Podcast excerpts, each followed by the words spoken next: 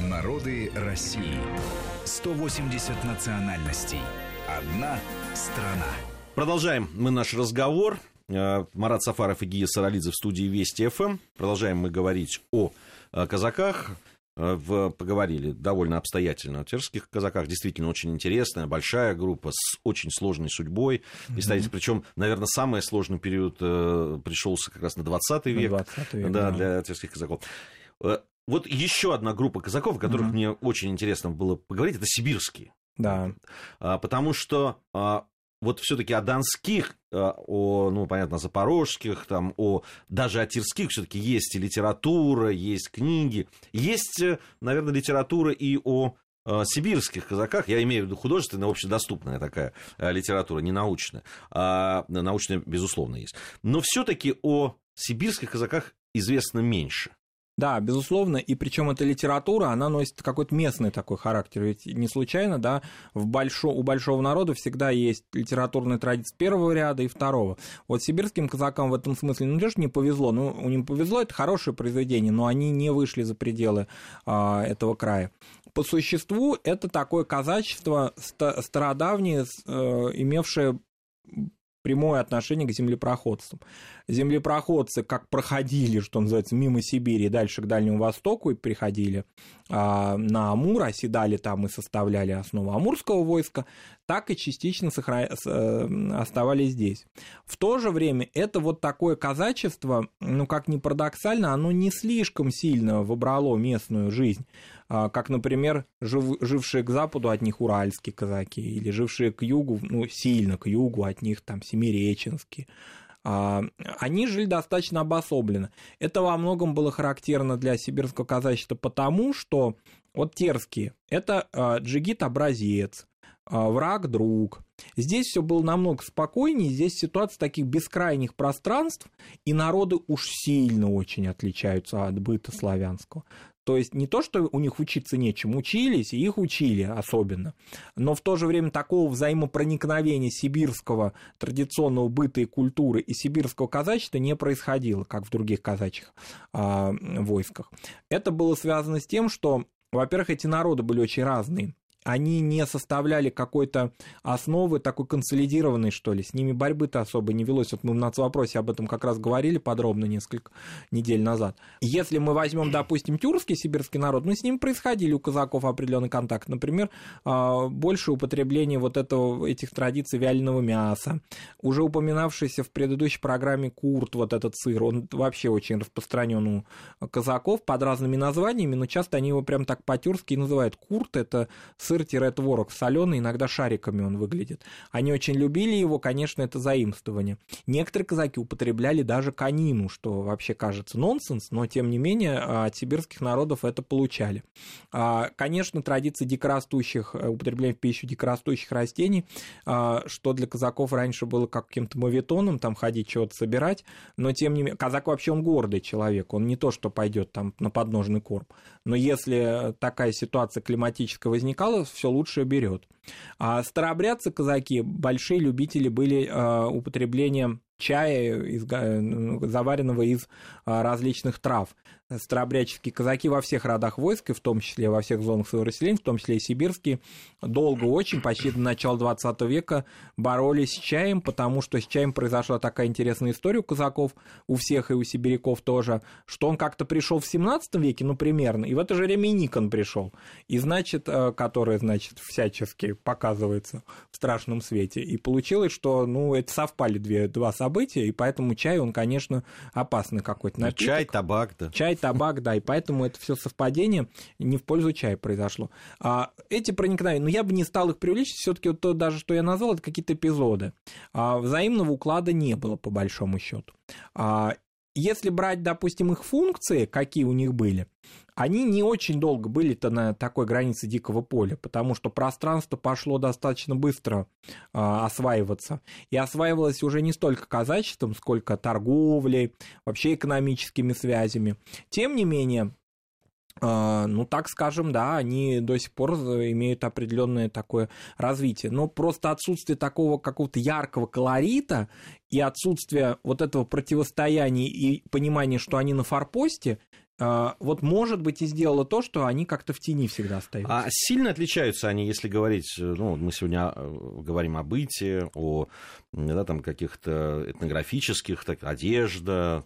Они сильно отличаются от там, дальневосточных э, казаков, от семиреченских, от э, уральских? Да, они отличаются, конечно, потому что в основе их развития были разные волны. Например, среди сибирских казаков было очень много переселенцев из южно-русских губерний, со своим укладом и своей, например, цветной одеждой. Для достаточно такого сумрачного облика сибирских поселений казачья станица, конечно, всегда представляла собой большой интерес. Они часто, ну, как бы сказать, э, в женской одежде ну, полностью переносили, причем в течение нескольких десятков лет, а то и век, века, веков даже, сохраняли вот эту цвет, цветовую гамму, присущую а, южно-русскому казачеству. К Оренбургу ближе казачье поселение, вот где в Оренбургское уже казачество, к Уралу поближе, оно уже такой был переходный с уральским казачеством, и в этом смысле они вот очень тесно соприкасались с уральским казачеством, границу между ними там уже было провести очень сложно, хотя с точки зрения организации войска это было понятно, потому что они дислоцировались, что называется, но с точки зрения культурного они очень тесно там смыкались, намного более тесно, чем с Дальним Востоком, потому что на Дальний, Дальний Восток это уже такие, ну, как бы сказать, это уже очень поздний период, период. Это период, хоть и историки дальневосточного казачества там выводят это на какие-то долгие да, века. На самом деле, конечно, 19 век, конец 19 века. Сибирские казаки в этом смысле освоились раньше.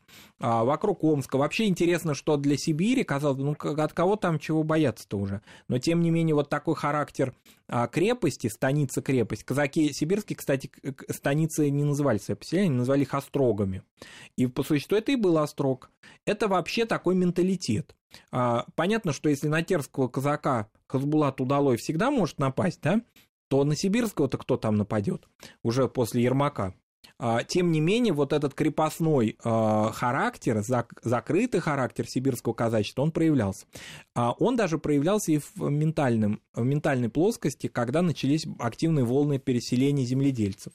Как мы уже сказали, к ним, ну, мягко сказать, снисходительное отношение, к русским земледельцам ну, это все что-то не то. И, а, и боясь смешаться с ними, вот как будто кровь испортить. А, в этом смысле они вот такой острожный свой характер сохранили вплоть до коллективизации. У них тоже была трагическая а, часть 20 э, века, их затронула, трагическая страница.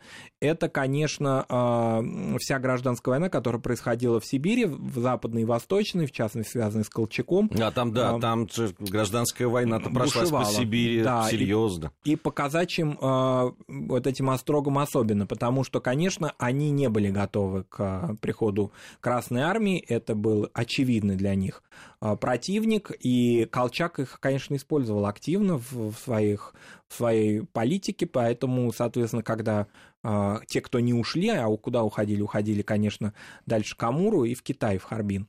А те, кто остались, они потом испытали через примерно 10 лет новую трагедию коллективизации, потому что вот хоть к земледельцу-то они и не очень, сами они были, ну, как и все. Это вот парадокс. Военный человек, э, и он же и при этом отличный земледелец, резко отличающийся от человека, у которого в поколениях все копали землю. Это вот сверходаренность казака. Он талантливый человек, талантлив во всем. Он талантлив а, в военном деле, и он талантлив а, в выращивании часто в достаточно а, ну, таких труднодоступных районах, ну, хотя на самом деле, конечно, Нет, мы ну, говорим так, о Сибири, это Южная Сибирь. Да, та, так скажем, э, в районах, где нужно было все-таки проявлять, э, да, там и смекалку, смекалку да. и креатив, как сейчас принято называть. Да, и креатив выражался, например, в том, что для южно-русского человека нужно было понять абсолютно другой ход агроклиматического календаря. Но все-таки это большей частью э, Южная Сибирь, да, резко континентальный климат, но вот эти, они там помидоры выращивали, например, они вот эту всю такую бахче, бахчевой свою, ну, конечно, так в кавычках, пытались что-то такое привести на эту территорию. Но вот э, казак, который э, ест конину и заедает помидором, и при этом это омские земли, это вполне про сибирского казака, конечно. А, не так много у нас времени mm-hmm. остается, нам надо идти дальше. Казаки обидятся, которых мы не назовем. да. Поэтому нам вот две минуты до окончания надо... Ну, мы затронули уже все таки уральских и э, дальневосточных, можно про них чуть-чуть еще поговорить. Да, а, ну если вот возьмем, допустим, а, амурское казачество, то это интересная часть в том смысле, что мы всегда пытаемся как-то но это, конечно, не наша русская традиция, а скорее европейская, всячески как-то принизить себя и всячески показать вот такую вот уникальность того пространства, куда мы пришли, и вот, соответственно, там не всегда благо принесли. По Амурскому казачеству, ну, совершенно очевидно, что именно они принесли цивилизацию в этот регион, потому что уровень а, ну, уклада местных народов был, конечно, народоплеменной э, основе, и казаки принесли туда, ну, не только земледелие, они принесли туда сообразный этому времени век по существу. Это 19 век. И совпадение произошло в том, что они приносят туда и капитализм. А казаки, э, хотя и военнослужилые сословие, но они достаточно быстро поняли э, ну, как бы, грубо говоря, геополитические преимущества Дальнего Востока. Границы по существу открыты с Манчжурией, с Китаем. Китай в тот период времени, ну, по большому счету, открыт вообще всему миру. И понимание этого, конечно, привело к тому, что амурское казачество очень быстро разбогатело. А в поставках всего и, так скажем, и сами поставляли на Дальний Восток тоже продукцию из Китая.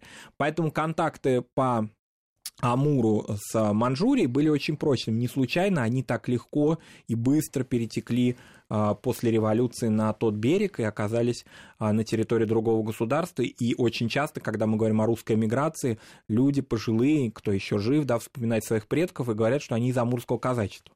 Марат Сафаров и Гия Саралидзе в студии Вести ФМ. Сразу после новостей мы продолжим наш разговор. Народы России. 180 национальностей. Одна страна.